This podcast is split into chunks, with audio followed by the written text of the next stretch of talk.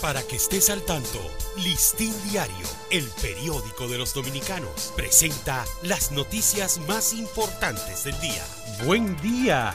Hoy es miércoles primero de septiembre de 2021. Presidente Leonel Fernández favorece se introduzca el estudio de la Biblia en las escuelas. El presidente del partido Fuerza del Pueblo dijo que el libro más leído en la historia de la humanidad debe ser incluido como material de estudio en las escuelas públicas de la República Dominicana. El gobierno dominicano anunció la puesta en marcha de un proyecto de rehabilitación del puerto de Manzanillo.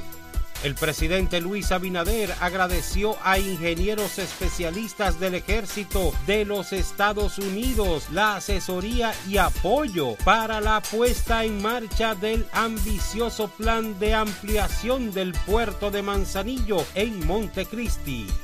El país arriba hoy a un año y seis meses bajo el impacto del COVID-19.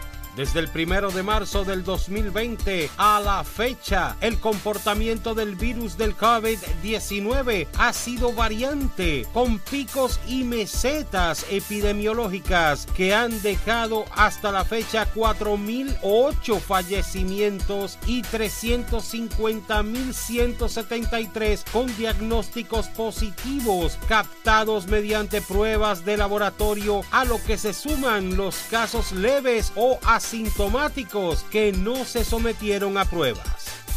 Experta en rastreo de COVID-19 proyecta una presencia explosiva del virus para las próximas semanas unos 21.323 nuevos casos semanales del virus del COVID-19 se están registrando en el país durante la semana del 18 al 24 de octubre de este año, equivalente a 3.057 por día, de acuerdo a las proyecciones que ha hecho al respecto la rastreadora de casos de coronavirus de John Hopkins y experta en salud pública global de Denise e. Gómez.